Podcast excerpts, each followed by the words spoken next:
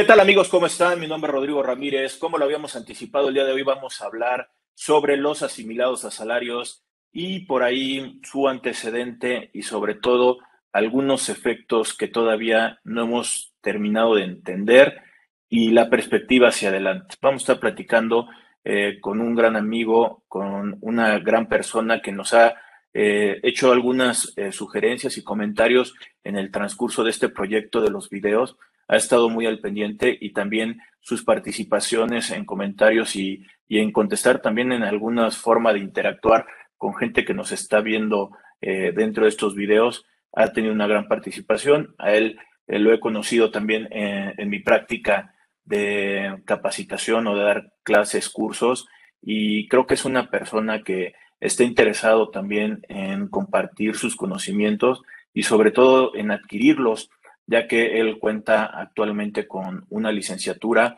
está eh, queriendo sacar la certificación general por el Instituto Mexicano de Contadores y tiene una certificación por disciplina que es en prevención del lavado de dinero que son diferentes temas, normas, eh, precios de transferencia, este, prevención de lavado de dinero, PLD, que le ha, le ha interesado y obvias razones, pues él, él busca eh, justamente también eh, los, los conocimientos que absorbe, también los conocimientos que, que quiere compartir. Y por eso es que el día de hoy lo estoy invitando, como le decía, licenciado en contaduría y profesional certificado en prevención de lavado de dinero. Él es Gustavo López Rojas. ¿Qué tal, Gus? ¿Cómo estás?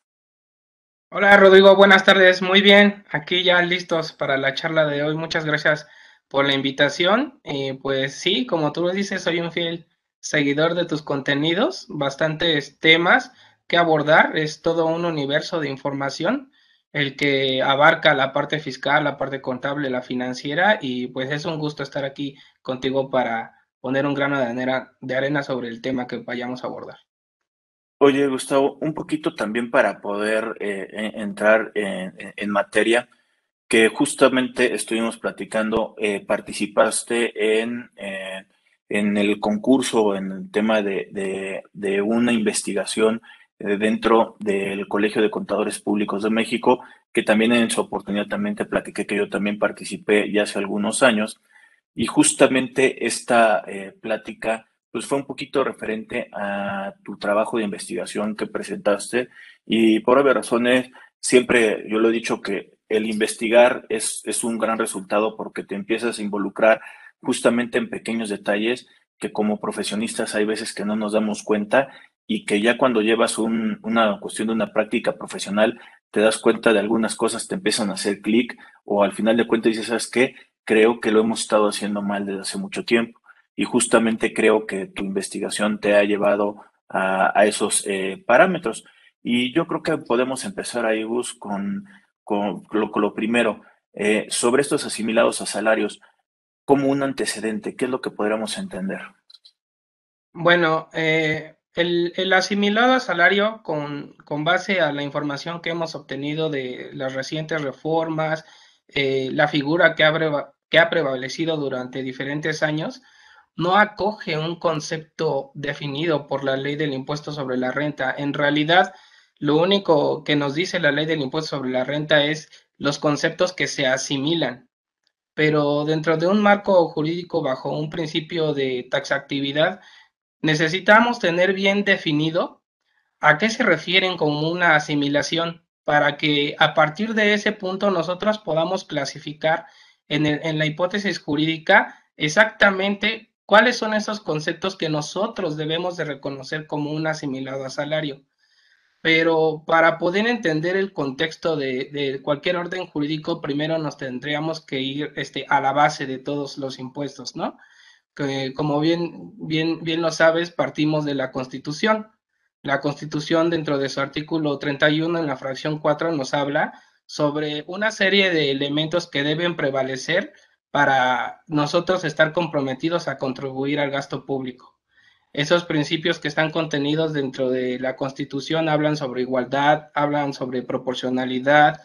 y sobre gasto público precisamente. Entonces, bajo esa tesitura,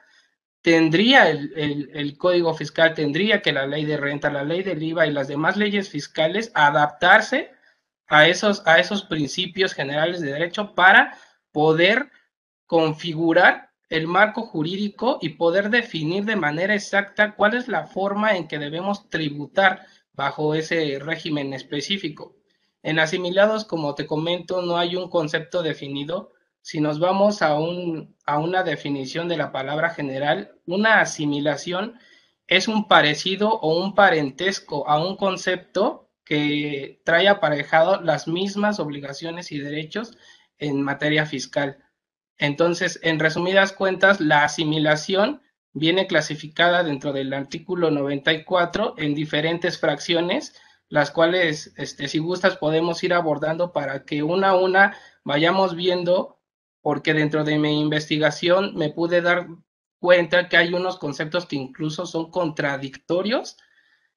a otras leyes que van aparejadas a una relación laboral. El mismo título del, del, del, el título 4 del capítulo 1, que habla sobre sueldos y salarios, dice que se trata sobre todas aquellas relaciones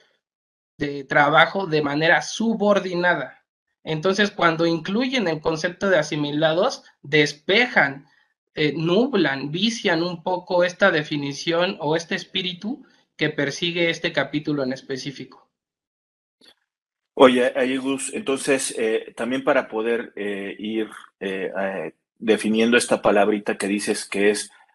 la asimilación, es darle un tratamiento similar a algo que no es. dentro también de la figura de la ley del impuesto sobre la renta, también tenemos otro tipo de asimilaciones como sería eh, la asociación en participación, que no es una persona moral, es un contrato jurídico eh, y que se le asimila a una persona moral dándole el mismo tratamiento que lo que puede ser el título 2. De igual forma, pudiéramos estar hablando de un fideicomiso de actividad empresarial que si bien es un contrato, eh, lo asimila a una figura que no es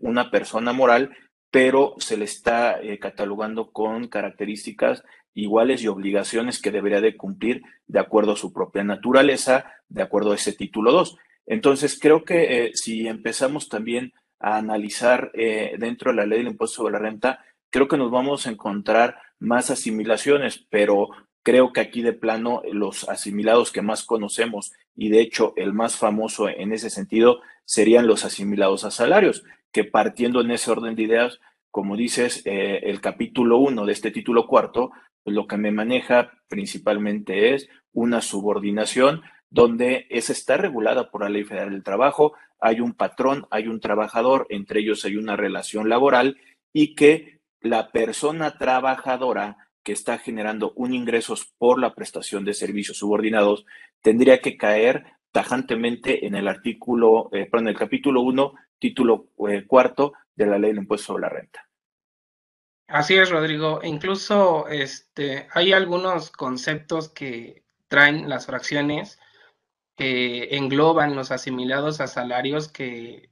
contradicen un poco unas normas relacionadas, como tú dices, con la Ley Federal del Trabajo, la Ley de Seguridad Social, el impuesto sobre nóminas, eh, los honorarios, mencionan honorarios, mencionan actividades empresariales y empiezan a mezclar una serie de conceptos que no deberían de dejar duda para que el contribuyente cree esquemas en perjuicio del fisco federal. Entonces, precisamente esta apertura o estos vicios que hay dentro de las redacciones de cada artículo dan la puerta para que bajo ese tipo de planeaciones se utilicen estas figuras fiscales y entonces causen, causen ese tipo de dudas, causen ese tipo de malas prácticas que se han ido subsanando. En eso sí estoy totalmente de acuerdo con la reforma que hubo recientemente a la Ley Federal de Trabajo, al Código Fiscal, a la ley del IVA, a la ley del ISR, y con el decreto que también me, me parece un poco sorprendente en, la, en el tope que le dan a los asimilados a salarios que no sé de dónde se lo sacaron, pero pues tendría que haber dentro de la exposición de motivos un razonamiento lógico de cuál fue el origen que utilizó el legislador para definir ese tope, porque pues es un tope que, bueno, yo, yo, y tú quisiéramos ganar esos 75 anualmente, ¿no? Y, este, y, y saber que es nuestro límite para poder tributar bajo ese régimen pero no es, no es el, el, objetivo que persigue la norma. Y es, son cosas que se tienen que seguir atendiendo para que en la medida de lo posible el legislador perciba esos, esos vacíos que existen para que se dejen de hacer estas planeaciones y estas malas prácticas por parte de las personas que hacen un mal uso de esa interpretación normativa. Es que si, si nos vamos a la base de esos asimilados a salario, creo que lo que estaba buscando eh, era hacerlo más sencillo para poder eh, tener un tema de fiscalización, porque están buscando que un retenedor, un patrón, que directamente sobre la tarifa les hiciera una retención sin deducciones. Creo que lo que estaba buscando como eh, punto principal eran esas retenciones, ese pago provisional de este tipo de personas que al llegar a su declaración anual ya iban a estar ajustadas y que eh, creo que la finalidad pues, realmente era una fiscalización mucho más tranquila para, para este tipo de personas. Pero como dices, creo que durante el tiempo se estuvo utilizando como medidas para eh, principalmente ahorrarse cuotas de seguridad social, porque ICR como sueldos y salarios o asimilados a salario lo terminarías pagando o como honorarios, pero más bien creo que la figura se sobreutilizó en, en esquemas de simulación, eh, planeaciones agresivas para efectos de, de, no pagar cuotas del seguro social y que tarde o temprano pues creo que eh, terminó explotando y que durante varios años también y diferentes sexenios le han tratado de arreglar este, todo esto. De hecho, lo acabas de comentar, para la reforma del 2021, eh, esta limitante, que si bien lo acabas de decir correctamente, eh, el importe eh, debe de haber una razón justificada, pero ¿por qué un peso o por qué dos pesos realmente es una diferencia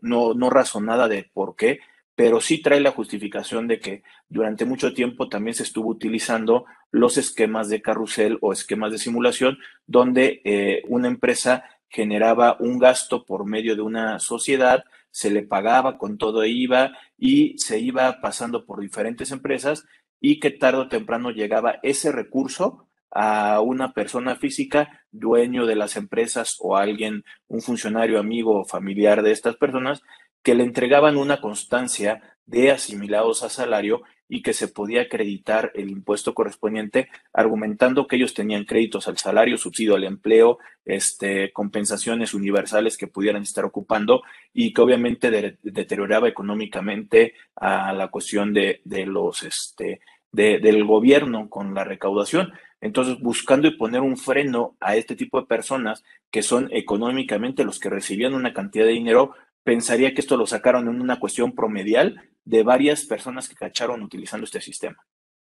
Así es, de hecho, si, si nos vamos al, al, origen del nacimiento de las tablas para calcular el impuesto sobre la renta de los, de los asalariados, es, un, es una tabla que se hizo en base a estadísticas a nivel nacional sobre los ingresos que percibían los trabajadores. Digo, eso ya tiene muchos años y se van actualizando esas tablas pero es un tope, ¿no? De acuerdo a, la economía y a la percepción que tiene el trabajador dentro de, dentro de las empresas en, México. Entonces, todavía esa, esa tabla yo acepto que es razonable porque hay una, hay una razón de ser de poner esos, ese tabulador para limitar, para posicionarte, para sacar porcentajes y en función de eso atender los principios del artículo que en principio mencionamos que es la proporcionalidad, la igualdad y el gasto público. Entonces, si siguieran esa línea, la, parte de los legisladores pudieran tener una, una visión un poquito más,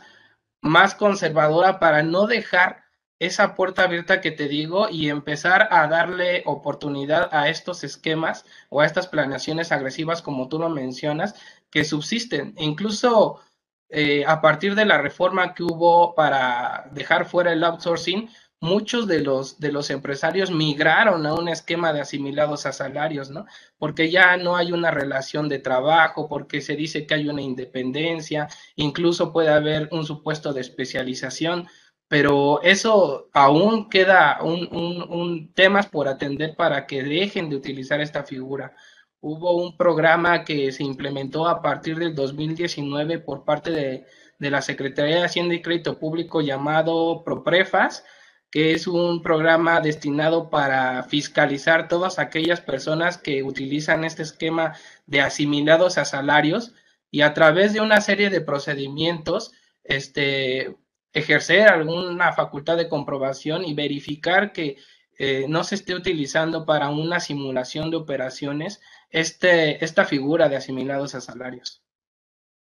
Y de hecho, este plan que estás diciendo o programa que tenía el SAT, fíjate que lo que estaban cazando era un trabajador con sueldos y salarios en una empresa y si tenía un asimilado a salario en otra empresa totalmente diferente. Eh, los estaban llamando por medio de cartitas y diciendo, oye, no es posible que si tú eres un trabajador que estás todo el tiempo trabajando en esta empresa, tengas tiempo para poder asesorar o tener una, un trabajo adicional asimilado en otra sociedad y de qué función estás teniendo eso. Entonces sí lo estuvieron casando, pero en la realidad ahí, en cuestión del, del SAT, eh, creo que no hay tanto problema porque el impuesto, sea por una o por la otra, al final de cuentas se está pagando. Aquí el chisme se estaba corriendo al Seguro Social, al Infonavit y también este, en determinado momento a, la, a las locales para efectos de que ellos validaran los FDIs que se estuvieran emitiendo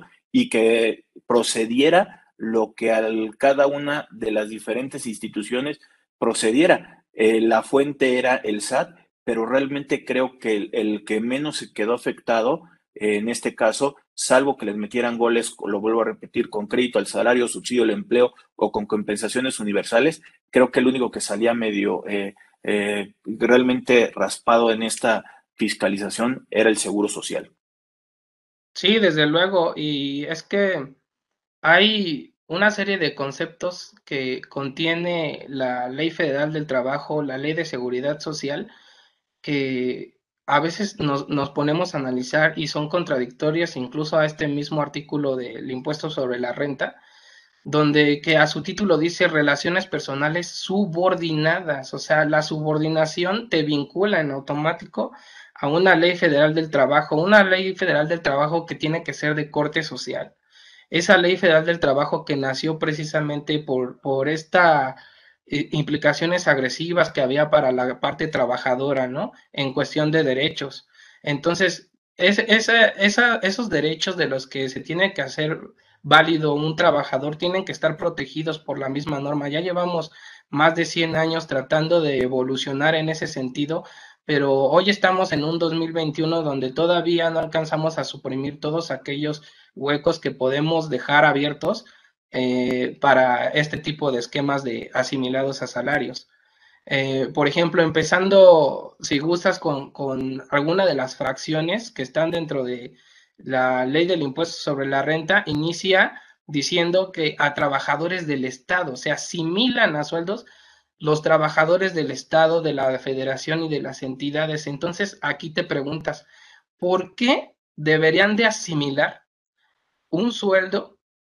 este, a un trabajador, o sea, el mismo artículo, trabajadores, o sea, tiene ese carácter, tiene ese perfil y está apegado a las leyes respectivas. No tendría por qué haber un espacio para que supriman algunas prestaciones de las que puede derivar de una relación laboral, hablando de Estado y hablando de iniciativa privada. ¿eh? Entonces, precisamente por eso empiezan a mezclar hacer esta combinación entre la relación laboral y el servicio independiente para empezar a disminuir los diferentes tipos de carga que trae aparejada una relación laboral. Y, más que estos funcionarios públicos, y estamos hablando que es el Estado, Fuerzas Armadas, este, o sea, entran realmente los, los trabajadores del gobierno, eh, un poquito con el objetivo de darles el tratamiento fiscal, que pagaran los impuestos de igual manera que un trabajador en, una iniciativa privada, ya que eh, al ser el Estado, los trabajadores se consideran que no pueden ser, eh, no puede existir una subordinación cuando el mismo Estado o la misma población le da la directriz para que pueda cumplir sus funciones. Pero al final de cuentas es ingreso que obtiene, salvo algunos temas de exenciones que durante muchos sexenios les, les mandaban ciertos estímulos de exenciones a los ingresos bonos que pudieran estar teniendo esta gente de, del gobierno eh, pues bueno, deberían de estar pagando exactamente igual que cualquier otra persona de un, de un tema de una iniciativa privada. Exactamente, y regresamos a los mismos principios constitucionales, ¿no? La igualdad y la proporcionalidad, entonces, ¿en dónde quedan? Pero bueno, más, más, allá de, de, que se utilicen este tipo de figuras para esos fines, pues debería de haber precisamente una restricción en las que te puedan limitar qué destino le puedes dar a un asimilado cuando se trata de un trabajador, qué conceptos sí pueden entrar y cuáles no. Pero se deja abierta, se deja abierta la posibilidad para que se empiecen a utilizar pues este tipo de regímenes para, para disminuir responsabilidades patronales, disminuir cargas sociales. Incluso nos podemos este, pasar a la siguiente fracción que habla sobre rendimientos y anticipos, ¿no? Eh, esos rendimientos y anticipos que se desprenden de sociedades, asociaciones y, y, cooperativas. Imagínate, yo encontré aquí dentro de este concepto de sociedades cooperativas, ¿por qué se tendrían que asimilar? Bueno, la sociedad cooperativa es, es una, una reunión de personas que que tienen un interés en común para cumplir un objetivo. Entiendo que pues, no puede haber necesariamente una relación laboral, pero paradójicamente, la Ley de Seguridad Social en su artículo 12, fracción 2, habla que deben de ser sujetos del régimen obligatorio los socios de las sociedades cooperativas. Entonces empiezas a, a cuestionarte, entonces, ¿dónde está el sentido? ¿Por qué se contradice una ley con otra? ¿A cuál le hago caso? Si lo aseguro, no lo aseguro, es un trabajador. Si lo aseguro, entonces trae aparejado todos los derechos de un trabajador o no. Le hago caso nada más a una ley, cumplo con mis obligaciones parcialmente. Entonces, ese tipo de situaciones son las que se tienen que correlacionar antes de emitir un decreto para perfeccionar la norma, precisamente, y no dejar vacíos. De hecho, de lo que comentas justamente con las sociedades cooperativas, eh, durante mucho tiempo se estuvo buscando también una simulación con la, lo que sería la previsión social para cooperativistas, porque, como dices, eh, las tres diferentes leyes que pudiéramos abarcar rápidamente, ley federal del trabajo, lo que sería ley del seguro social y este, la cuestión de la ley del, del impuesto sobre la renta, te manejaban de forma diferente a los cooperativistas y justamente algunas cosas que se le iban a pagar fue utilizado como un esquema para no pago de impuestos, buscando que los trabajadores formaran su sociedad cooperativa, que realmente aquí en México tenemos dos eh, eh, famosas, hay más, pero dos famosas, que Cooperativa Cruz Azul y, este, y la de Pascual Boing, que, realmente se alcanza a ver la diferencia entre una cooperativa real a una cooperativa que es una simulación para efectos de no pago de impuestos.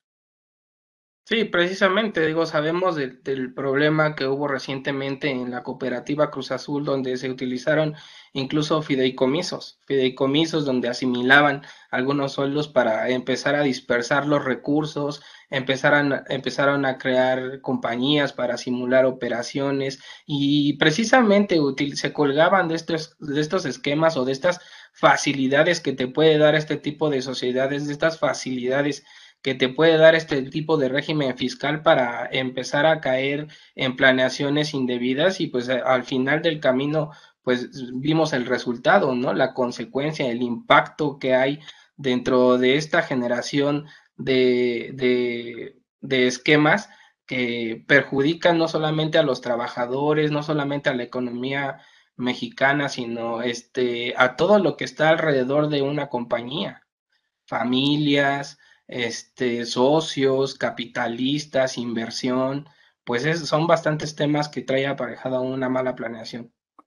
Y ahí también nada más aunando en esa misma fracción que comentas, pues bueno, tenemos los famosos remanentes de socios de sociedades cooperativas, que eh, pues bueno, eh, no solamente los despachos contables, lo que serían los despachos de abogados, también de arquitectos, de ingenieros, al constituir una sociedad civil, eh, ellos pudieran estarse retribuyendo económicamente o nos pudiéramos estar retribuyendo económicamente un equiparable a un sueldo por estar asimilados a salario, que si bien pues es como si estuviéramos en nómina nada más que no causarían efectos de seguridad social, pero sí tendría que pagar un impuesto sobre la renta sobre la misma tarifa y presentar mi declaración anual al llegar al final del año.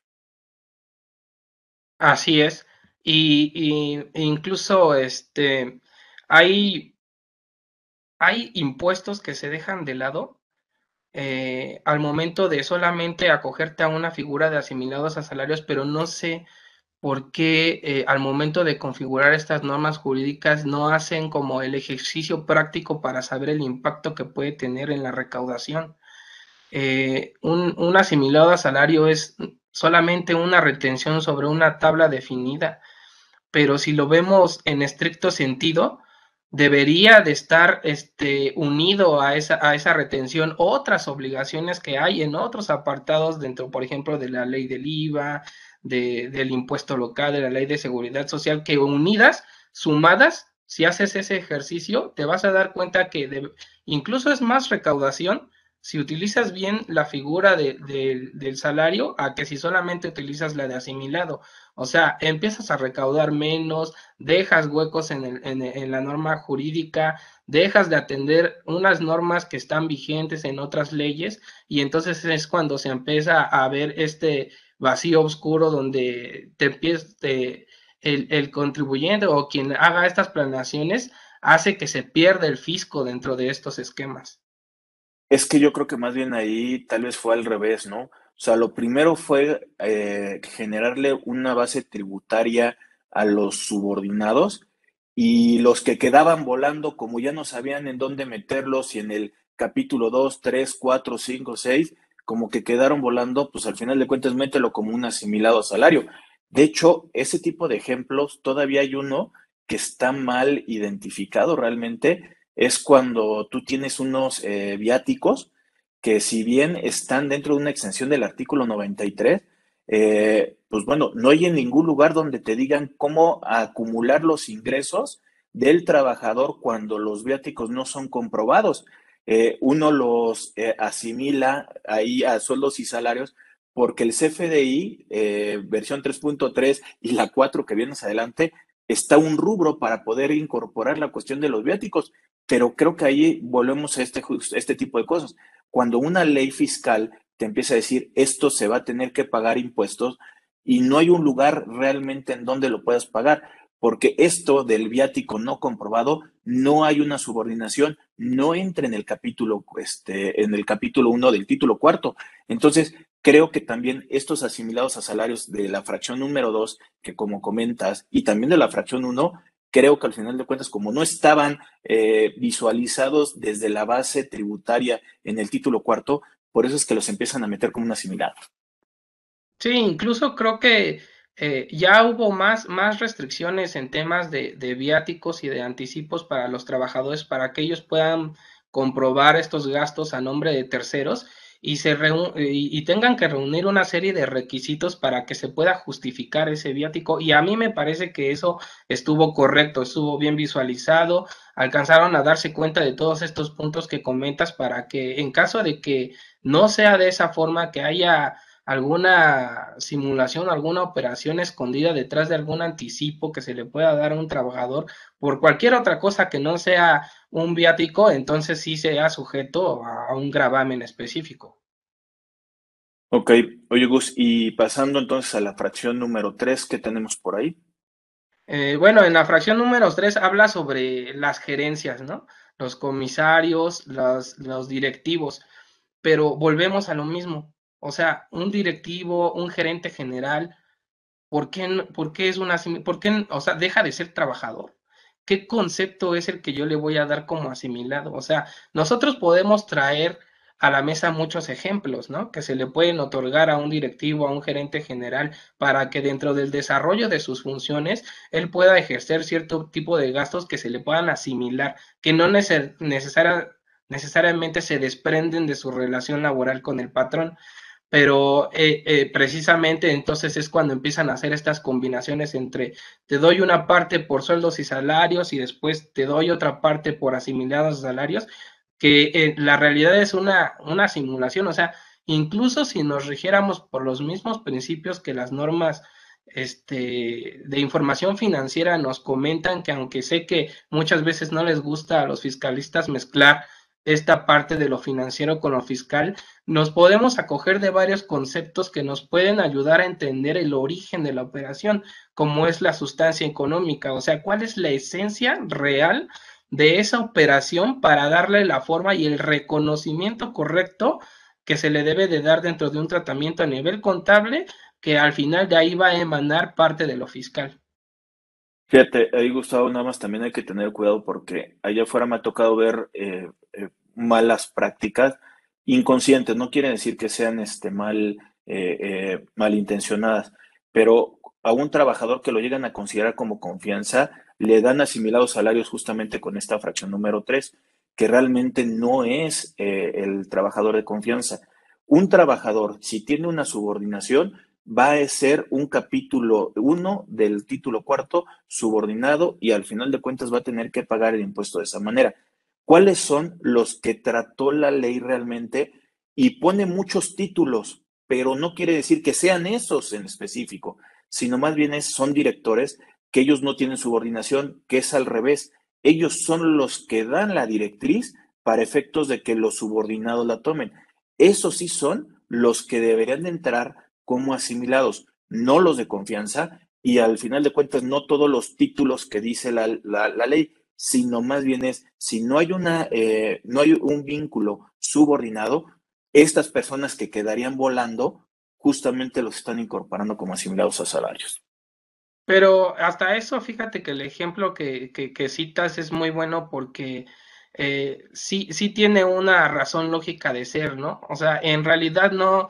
todas las remuneraciones que pueda obtener cualquier trabajador tienen que ser necesariamente de su subordinación y desprendidas de un trabajo, un trabajo que tiene que ser remunerado precisamente por ese desempeño físico, intelectual, técnico o de oficio, este, o cualquier nombre que se le designe que tengan que ver con la relación patrón-trabajador pero todos aquellos en los, como tú dices, que no están dentro de ese espacio,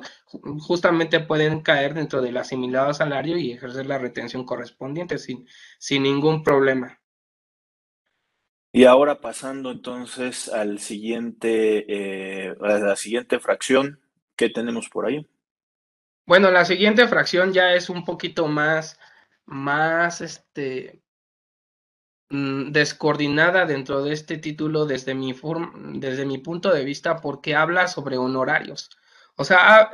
te menciona honorarios eh, por servicios que presten preponderantemente a un prestatario. O sea, son servicios independientes, continuos, pero no hay una subordinación. Entonces, para este tipo de servicios ya hay, un ya hay un capítulo dentro de la ley del impuesto sobre la renta que habla sobre servicios profesionales, que habla sobre actividad empresarial. ¿Por qué deberíamos de, asimilar un, un, ingreso que ya, hay, que ya está regido bajo un capítulo específico de la ley del impuesto sobre la renta? Te dice, bueno, mientras que más del 50% de tus ingresos o vengan del mismo patrón, lo puedes asimilar. Ah, pero es un, es un honorario. Ah, pero es un servicio. Ah, pero es independiente. Entonces, si juegas con todos esos conceptos, tienes que, que situarlo en el capítulo correspondiente y no asimilarlo, porque precisamente, ¿qué, qué, qué efectos causa esto? Bueno, yo puedo prestarle un servicio independiente a una, a una persona moral y entonces me, que le, notifico para que me haga la retención correspondiente y me desmarco de la retención del IVA, me desmarco del IVA correspondiente, este, y del impuesto local. Entonces, porque hay algunos estados que incluso el asimilado a salario no entra dentro del impuesto local. Entonces, hay una serie de cargas tributarias que se, que se desprenden de este tipo de esquemas y que pues incluso es con perjuicio al erario porque estás dejando de, contribuir al gasto público y en perjuicio de la hacienda y, suprimiendo algunos esquemas que ya están regidos bajo otros, otros capítulos. Que este yo creo que sí es también un ejemplo de una simplificación para ellos en tema de recaudación, buscando esa figura de un asimilado a patrón para que le retenga de acuerdo a tarifas y que no tenga que estar yendo a, perseguir a esta persona para ver si está presentando pagos provisionales o no. Que en la realidad, concuerdo con lo que estás comentando, eh, esto no solamente es una cuestión de que el, que el, pseudo trabajador o la persona de honorarios de manera independiente tenga que decirle eh, asimílame a salarios, sino que también en este caso el pagador de los servicios debería de estar verificando que no caiga en el supuesto, porque al momento se convierte en un retenedor y el no hacerlo se convertiría en un deducible y aparte una responsabilidad solidaria, hablando de una cuestión de retenciones. Entonces hasta tienes que estarlo fiscalizando para ver si realmente cuáles son sus ingresos y, este, y ver si no lo tienes que asimilar, porque aquí en la realidad no es optativo. Una vez que se confula la cuestión de ser eh, un honorario preponderante, se tiene que asimilar a salarios. No es elección, es una obligación. Así es, y, incluso ya entrando a esta fracción, cae dentro de, la reforma ¿no? que hubo al 2021 en el límite que estábamos platicando. estas fracciones que hablan específicamente sobre honorarios, que es la fracción 4, la 5 y la 6, eh, es donde pusieron el límite de los 75 millones específicamente. Entonces, si cuantificas esos 75, si haces un ejemplo práctico de 75 millones, calculándole un impuesto sobre la renta a la tasa máxima, y si calculas un, un, este, cualquiera de estas tres fracciones en el capítulo 2 de actividad empresarial, donde tienes que añadirle el 16% de IVA, tienes que añadirle la retención, tienes que añadirle este, en, algunas, eh, en algunos supuestos, algunos impuestos celulares, te das cuenta de la diferencia que hay en cargas tributarias eh, dentro del desarrollo de la investigación. Hice algunos ejercicios prácticos y hay una diferencia incluso que ni siquiera es conveniente para el fisco. O sea, a lo mejor puede ser para una simplificación, ¿no? Para el patrón, pero ¿qué tiene que prevalecer dentro del marco jurídico? Tenemos que atender a la constitución, tenemos que atender a la proporcionalidad, tenemos que atender a la obligación del gasto público, a la igualdad. Entonces, precisamente, yo, desde mi punto de vista, le daría el tratamiento correspondiente bajo el capítulo 2 a este tipo de tres fracciones que habla a, la literalidad sobre honorarios, sobre servicios independientes, que no es una asimilación ¿eh? y no es una subordinación, o sea, ya, hay, ya está desapartado del mismo título que, que precisamente atiende a la prestación de servicios subordinados y no necesariamente a la de servicios independientes, porque para eso ya hay otros capítulos. Pues entonces ya de una vez me meteré con la siguiente fracción para poder abarcar lo del comentario que estás diciendo,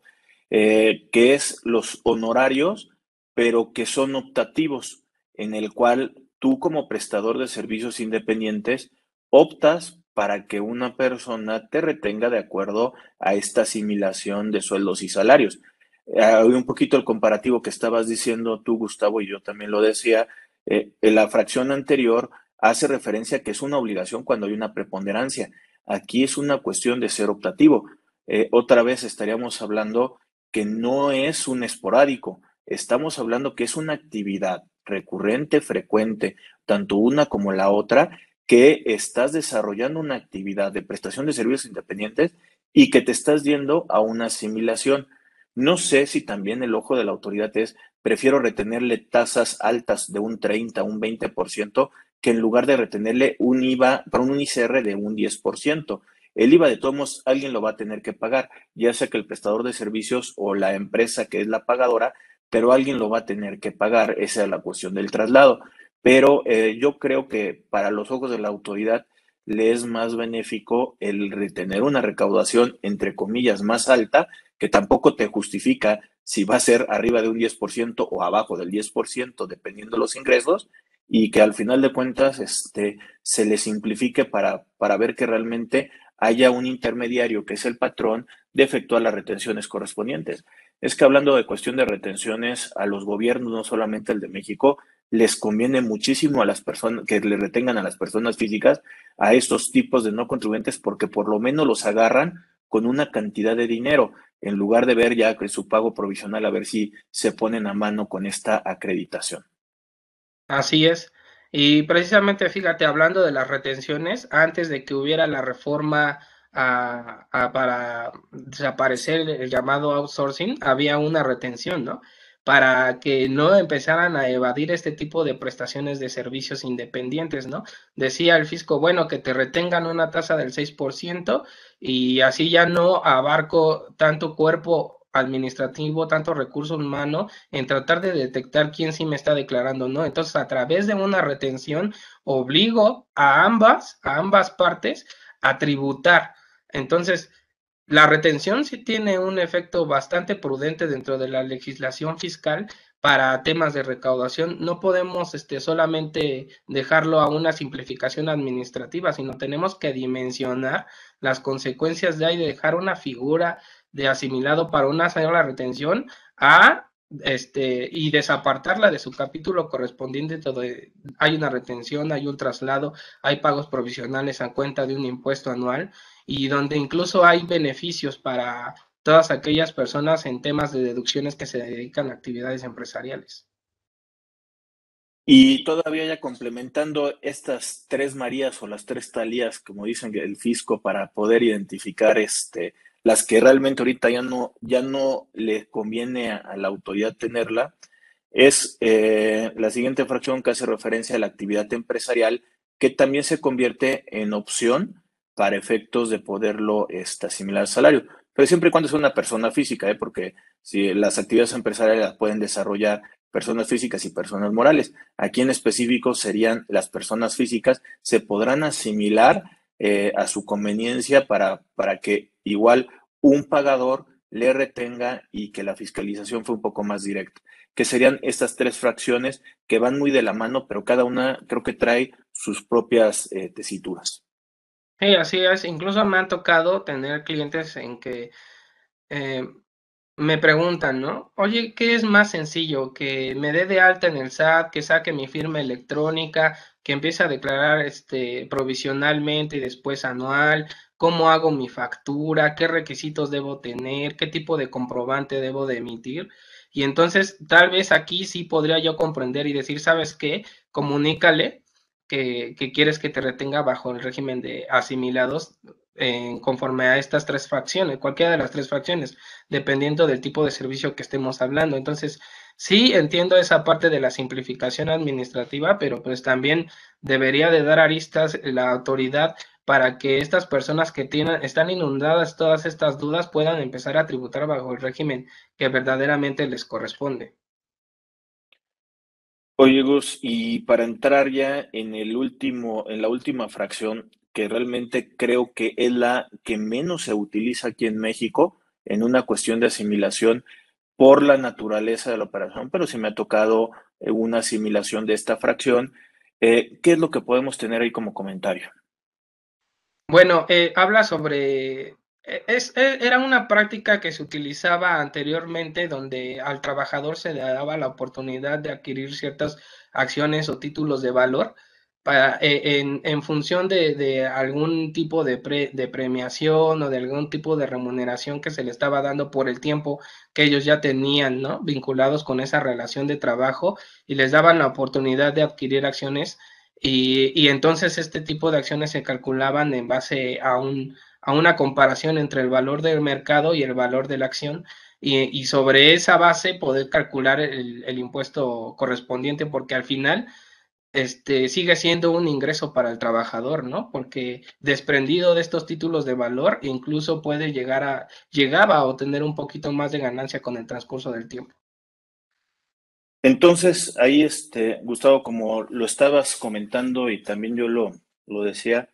creo que era una de las que menos se llegaba a utilizar. Eh, ahí también hasta vinculando, como dices, de normas de información financiera, hay una norma particular que habla de pagos basados en acciones, este, que hace referencia justamente a esto también y que pues, forma parte de un costo, un gasto que está invirtiendo el trabajador no en una cuestión económica, sino en la cuestión de su trabajo. Pero ahí tenemos eh, todas las fracciones que hacen referencia a este asimilado y con la puntualidad de las fracciones eh, referentes a los honorarios preponderantes eh, o los honorarios este, optativos y la actividad empresarial optativa.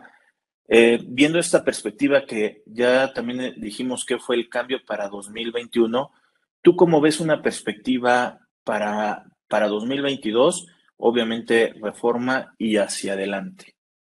Ok, mira, eh, el, estudio que, que, hacemos de las últimas reformas a la Ley Federal de Trabajo para temas de eliminar el outsourcing, hubo una mezcla de modificaciones al Código Fiscal, a la Ley del IVA, al impuesto sobre la renta, que estaban relacionadas con este tipo de, de servicios que se les presta a, un, a, una, a una persona física o una persona moral para que se especializaran, ¿no? Y hubiera este apartado de, que se desplegara una subordinación o no. Saber definir cuándo es un trabajador y cuándo no lo es, porque trae aparejados muchos, muchos elementos de derechos sociales que tienen que estar protegidos por, desde la Constitución hasta por las leyes secundarias. Entonces, eh, y luego Combinado con eso vemos el tope de los 75 millones. A mí me parece que bajo un orden de prudencia y un análisis exhaustivo de la norma, específicamente de este capítulo, tendríamos que reducir, tendríamos que reducir ese tope haciendo congruencia a la percepción que tiene un trabajador dentro de la economía mexicana, que no son 75 millones y eso sí te lo puedo asegurar. Eh, y, en eso, ¿qué, ¿qué, va a pasar si disminuimos la base, no? Por ejemplo, la, podemos traer a los 400 mil pesos eh, que donde el trabajador ya está obligado a presentar su declaración anual, donde tiene diferentes patrones y, es un, referente, un parámetro que puedes utilizar para poder topar este tipo de, de asimilación. Entonces, ¿qué pasa? Pues bueno, dejas de, estar ocupando recursos humanos, recursos administrativos por parte de, del SAT para empezar a, fiscalizar a este tipo de personas. Se desgasta la misma Secretaría eh, con el hecho de crear estos programas preliminares de fiscalización, porque todavía abarca un universo más grande de contribuyentes. Entonces, si disminuyes esa, esa limitante a una que tenga muchísimo más prudencia con el ingreso que tiene un trabajador o algo que se le asimile, podemos tener bastantes beneficios, bastantes beneficios a nivel administrativo, bastantes beneficios a nivel recaudatorio y bastante protección a la clase trabajadora. Entonces, desde mi punto de vista, si disminuimos esa base unido a las últimas reformas, podemos tener un mejor panorama y, un, y suprimir esas malas prácticas que se utilizan bajo estos esquemas. Yo creo que con el tema de la fiscalización que tiene la titular del SAT, esta Raquel Buenrostro, yo creo que ya le sobran los asimilados a salario.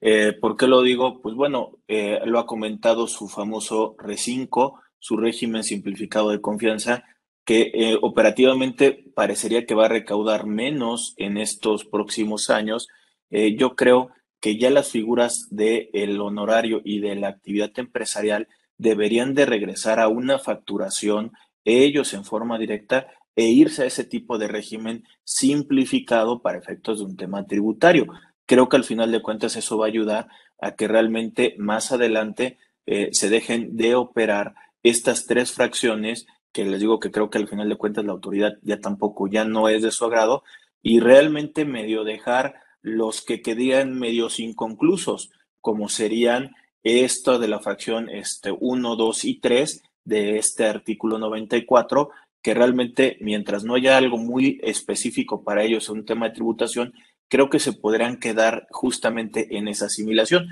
Pero ya realmente estos, estas figuras que desde un principio lo estás haciendo muy puntual, que rompen el esquema de esta subordinación por ser carácter independiente y un tema comercial, que no deberían de estar aquí, creo que con esto hacia adelante les ayudaría mucho justamente su régimen que están generando y que va a entrar a partir del primero de enero del 2022. Así es, y, que te escuche Raquel para que precisamente simplifique esto. Yo estoy totalmente de acuerdo contigo, Rodrigo este, ya teniendo una, una, opinión más objetiva, suprimir algunas de las fracciones que se encuentran dentro de este artículo ayudaría bastante a, a, poder este, eh, eliminar esas, esos malos esquemas, esas malas planeaciones y, y dejar acotado algunos conceptos, perfeccionarlos, modificarlos, definir la asimilación, definir cuáles son los conceptos en específico que pueden tributar bajo ese régimen y de esa manera se ahorrarían muchas cargas administrativas, aumentarían su recaudación y, harían más eficiente todavía a la, hacienda pública. Oye, Luz, Muchas gracias por acompañarnos el día de hoy. Creo que los comentarios nos ayudaron mucho. Esta plática creo que fue bastante entretenida eh, para la gente que nos está viendo y espero que realmente sea. Los comentarios, por favor, pónganlos en la parte de abajo y a su oportunidad los vamos a ir este, contestando. Eh, y que, este, bueno, pues también como saben y lo que había comentado, pues bueno, ya tenemos muchos videos subidos dentro de las plataformas de Facebook, de YouTube, también en el contenido en podcast en diferentes distribuidoras como Spotify, iTunes, que pueden escuchar este tipo de contenidos. Nada más ahí lo que les pediríamos, como todas las personas que estamos de este lado, suscríbanse, compártanlo, ayúdenos a llegar a diferentes oídos que esto realmente creo que las pláticas que estamos teniendo ayudan a por lo menos a poner por ahí un foquito de algo que te puede estar pasando el día de hoy y que al final de cuentas te puede ayudar con todos los contenidos que estamos subiendo. Y justamente trayendo gente especialista, expertos y gustosos en poder compartir temas. El día de hoy nos acompañó el licenciado en Contaduría y profesional certificado en prevención de lavado de dinero, Gustavo Alfredo López Rojas. Muchas gracias, Gus, por acompañarnos el día de hoy. No, muchas gracias a ti, Rodrigo, por, por invitarme. Y este siempre es un gusto ver todos estos contenidos de diferentes temas que constantemente estás publicando. Estás en diferentes tipos de redes sociales este, yo siempre estoy ahí al pendiente cuando tengo este, la oportunidad y poder este, retroalimentarme de toda esa información que es muy, muy cambiante, constantemente está modificando y constantemente tenemos que estar prestando atención, no solamente como contribuyentes, sino como ciudadanos, como parte de una nación que suma, suma objetivos, suma pensamientos y suma aportaciones del tipo que tú haces para poder allegarnos de información y tener una dimensión más más clara de lo que está viviendo el país. Duda cuenta, ahí Gustavo, pues muchas gracias. Y a la gente que nos está viendo, suscríbanse, compártanlo y nos pueden ayudar en este proyecto. Muchas gracias, buena tarde a todos, estamos en contacto, saludos, bye.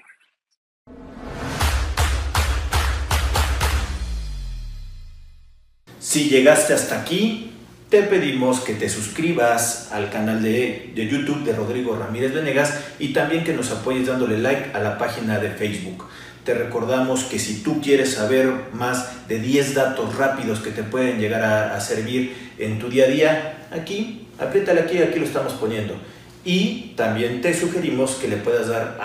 like a esta lista, que lo que te va a ayudar es a darte contenido de las entrevistas que estamos realizando a través del canal suscríbete.